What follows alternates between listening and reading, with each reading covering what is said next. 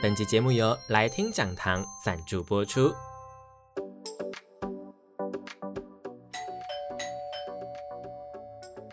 Hello，老师，准备好了吗？那就赶快来跟我们分享你想说的事吧。老师大声公，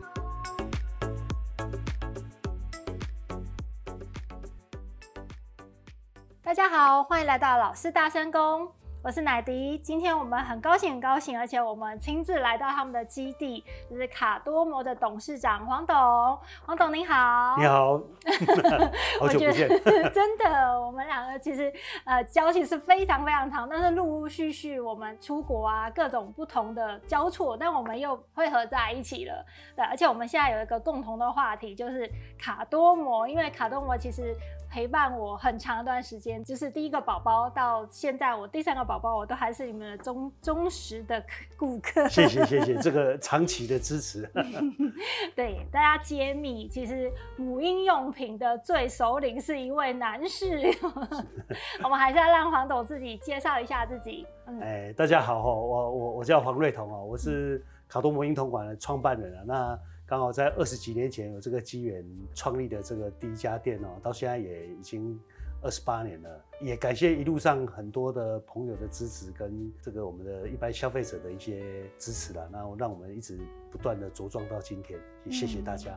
觉得黄总谦虚了，其实你这一路走来，我们都觉得是超高智慧。因为我们刚刚也在稍微谈了一下，在历经呃，比如说我们前面一点的这个疫情啊，在前面一点一直在发展的叫做少子化，但是你一路都一直挺进，而且你的店已经一家开过一家，你现在有几家店？呃，我们目前已经卡多摩的话有已经有六十一家店。哇、wow，那其实我们还有另外一个呃通路品牌叫宝宝共和国。呃，刚才提到这个少子化，确实，我刚创业一九九五年，第一家店开始到两千年出生数达到高峰的每年三十二万的小朋友，到去年的最低已经不到十四万，只有十三万八千多，也就是说这个。出生数已经腰斩一半以下，嗯，哦，但是很幸运的呢，我们却是从一家店一路的成长到现在六十一家店。说真的有点辛苦，但是也蛮有成就感的。真的就是一步一脚印。这等一下我们会继续一步一步的也分享是什么样的原因，还有什么样特别不一样的，包括服务、包括产品各个部分的一个结合，然后造就今天的卡多摩王国。先我们倒数一下，就是卡多摩，我们大家就会想说，哎，为什么会取这个名字叫卡多摩这样？卡多摩这个名字其实是来源是从日语的 “kodomo” 这个字的发音来的。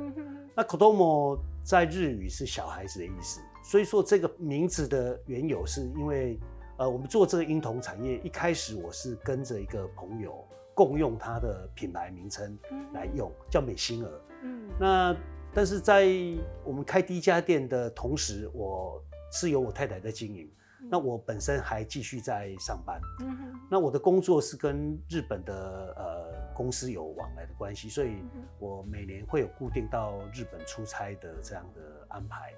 那有一次我记得刚好在一个新宿车站等车的时候，我看到了对面的一个广告叫 Docomo，哦，这是一个日本的电信品牌。那我就联想到，哎、欸，如果用 Kotomo 好像是一个发音很容易，然后很多台湾人也稍微略懂的一个呃字，哦，就感觉哎 Kotomo 这个字还蛮不错的，啊，那时候就联想到可以把这个当成我的一个品牌品牌来用。那呃，一直到两千年我正式呃离开我的工作，回到家里来专心经营的开店。第二家店的时候呢，呃，我们就思考到说，哎，如果把口多摩当成我们的品牌来用，就正式把我们的一些店招啊，这些对外的名称全部改用 Kodomo 这个字，嗯，就是英文的 K O D O M O，嗯，但这个字在使用一段时间以后，特别是那时候我们在三峡开了第三家店，发生了一件很有趣的事情，就是有一天我在三峡的街上呢。就听到了隔壁的一位欧巴桑呢，跟其他的朋友聊到说，哎、欸，他等一下要去婴童馆买东西。婴童馆，我在想婴童馆，那我一听，我当然知道，因为我们的那时候的英文，呃，我们的招牌是写 Kodomo 婴童馆，并没有中文。嗯、哦，他以为婴童馆是你们，他以为婴童馆就是我们的店招。哎，那我我那时候就警觉到说，哦，可能对很多人来说，他也许不会注意到 Kodomo 这六个英文字母，代表的意义，嗯、而把我们认知成。婴童馆就是我的品牌，嗯，所以我我发现这样似乎不太适合。其实我们的公司名称已经用了卡多摩这三个字了，在公司名称已经用，只是在招牌上面、服务的这个品牌上面没有用中文。所以当下我就认为这这样是会有问题，嗯所以之后我正式把卡多摩这三个中文字也放到我们的一个服务品牌上面、门市招牌上面来用，所以才有后来正式的一个对外。普遍用的就叫卡多母婴同款，但是这个 K O D O M O 这个英文字还是我们一个商标在使用了。嗯，但是是因为有这段转折，所以才 原来是这样。因为一开始我们还很理想，想说那时候那个什么 Net 啊、Jardino 啊也没有英文啊，Pantene 啊也没有中文啊。哎，可是后来这个太理想了，毕竟大家对我们还是很陌生。嗯，对，所以品牌之路会碰到的。不，也因为这样，常常会有人。刚认识就好奇，因为什么是卡多姆这三个字看起来是很奇怪的，嗯，因为在中文看不出来去解释是什么意思，对对对，是看不出来它的意思啊，所以是背后有这样一段发展的过程。那现在的人应该没有问题，因为现在已经呃开满在台北市、新北市都接近有二十家了，然后已经延伸到桃竹苗这个地方。我们主力当然双北最多啊，但现在桃园也很多了哈。呃，我我自己有明显感觉到这个变化，就是说。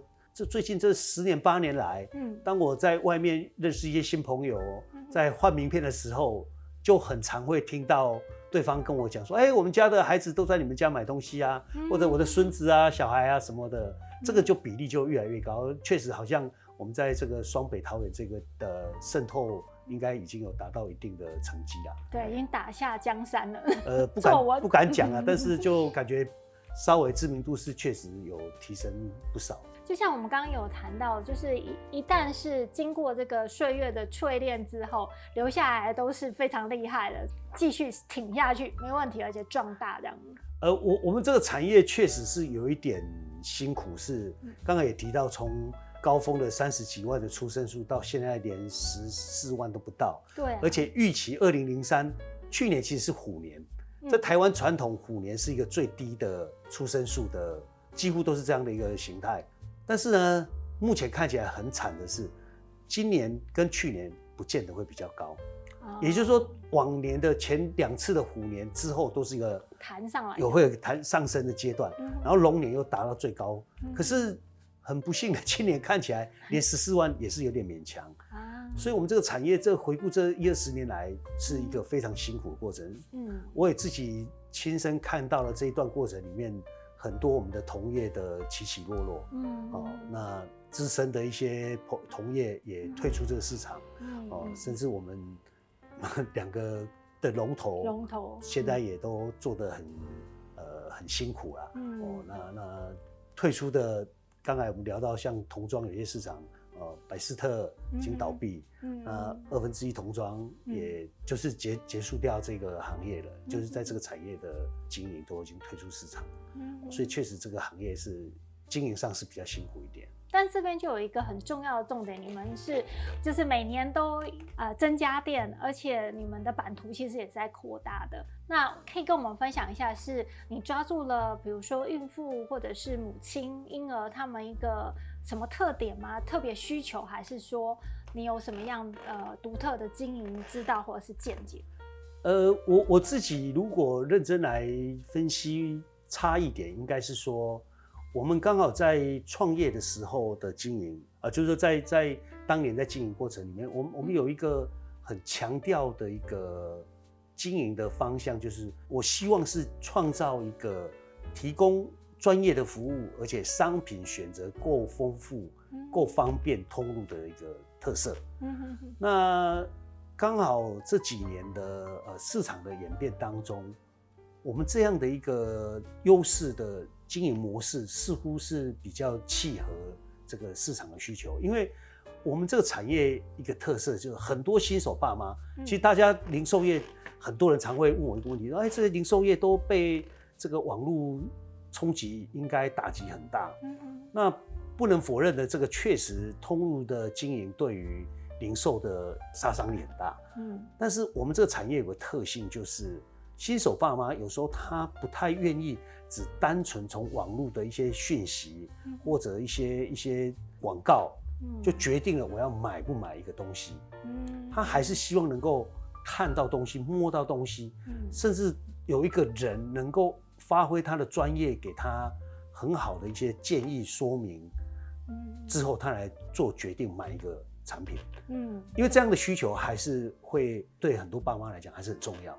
其实我们公司花很多的成本、时间在人员的训练上、教育训练上面，教育训练上，对，所以他们更可以清楚的解释这个产品。再加上我们的同仁的，呃，就是我们已经创业二十几年，我们公司。年资超过十年以上的，嗯、甚至十五年、二十年的都非常多。嗯、那这些都是我们一个非常重要的资产，因为这些累积的专业还有所谓的经验，嗯、那是很难取代的。嗯，也就是因为这样的一个，我们算是我们的一个特色。嗯，我我们还可以稳定的得到这个消费者的认同跟支持。嗯，所以我我们呃还可以有稳定的一个成长的发展的步调。我们一年呢，大概还是目标可以开个四五个店、五六个店的成长，能够带给更多的呃爸爸妈妈提供这样的一个服务。市场还是有空间的，只是就是一个竞争。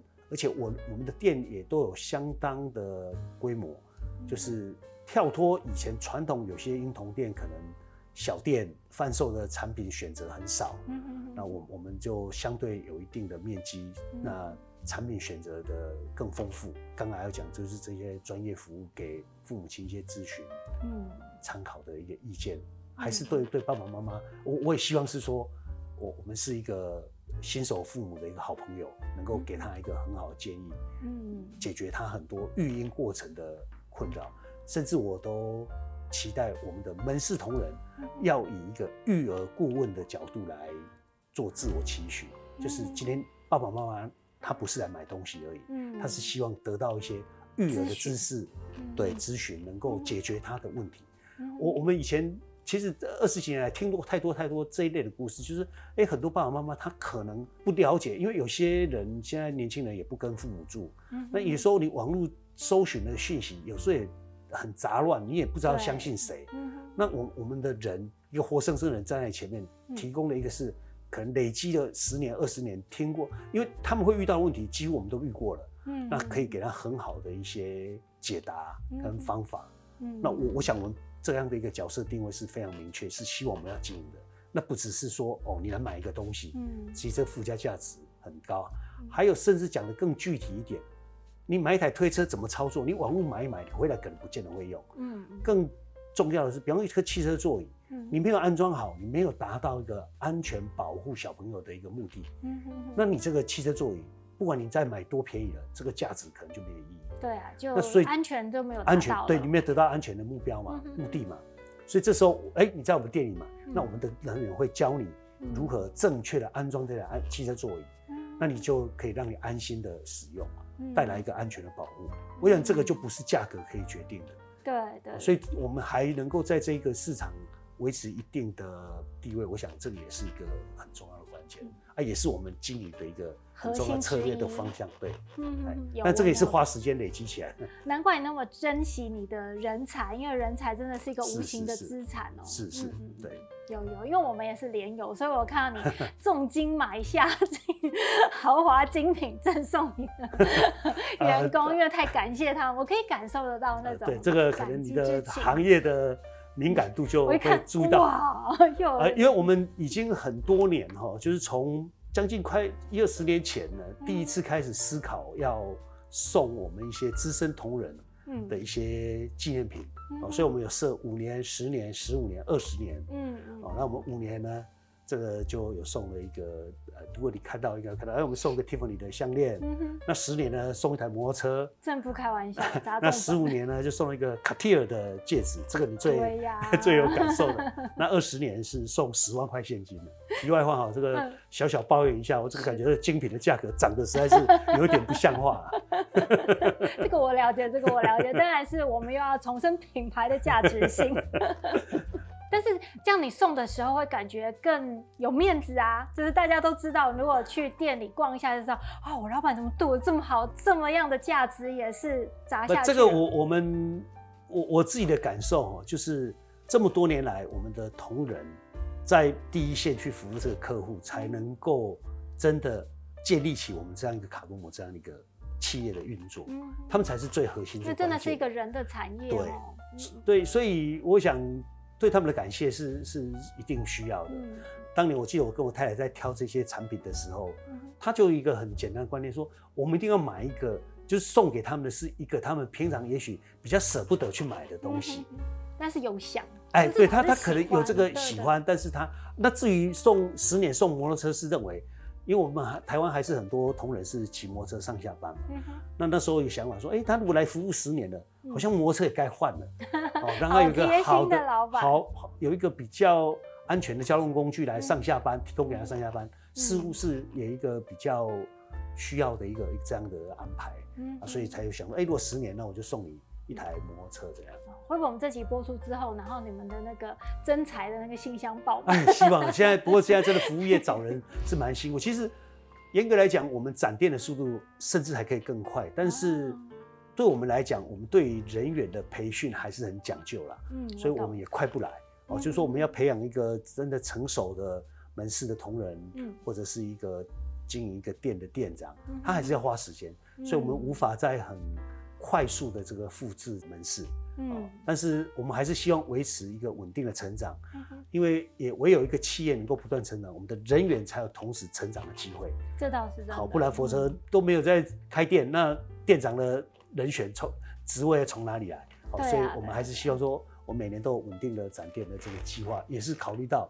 我们企业有成长，同仁才有跟着成长的机会啊。嗯，哎、欸，这个也是，是老板脑袋里面在想的事情。有时候会觉得，哎、欸，为什么老板你都不用做这些事？那你在做什么事？老板就在做这些，一天到晚在想东想西，就是想这一些 事。是是是，这些一个长远的发展的策略。呃、是是，一定要跑在最前面。这是一个企业家跟是一个店不一样的感觉。是是是，嗯嗯嗯。但我觉得你你也真的就是，呃，因为我看你的之前许的愿望五十家，就已其实已经是提前达到了嘛。那你再更中期一点，你想要到有七十家，我觉得也是会很快就达到哎。那不知道你的下一个目标是什么呢？我我自己哈，其实如果回溯以前，嗯、我们这个产业其实是很小的一个。嗯、我常讲，我们很幸运成为小池塘里面的大鱼啦。嗯，但是讲个就是说，记得我。我们开第二家店，我离开原来服务的公司的时候，嗯，我跟我太太就讨论过这个话题。嗯，那我太太是相对比较保守的人，她说：“嗯、啊，我们开两家店，一个人雇一家，这样就 刚刚好。”对，但是我我那时候就跟她讲说，其实一个企业的成长发展，嗯、考虑的如果这样的话，那会有一些风险。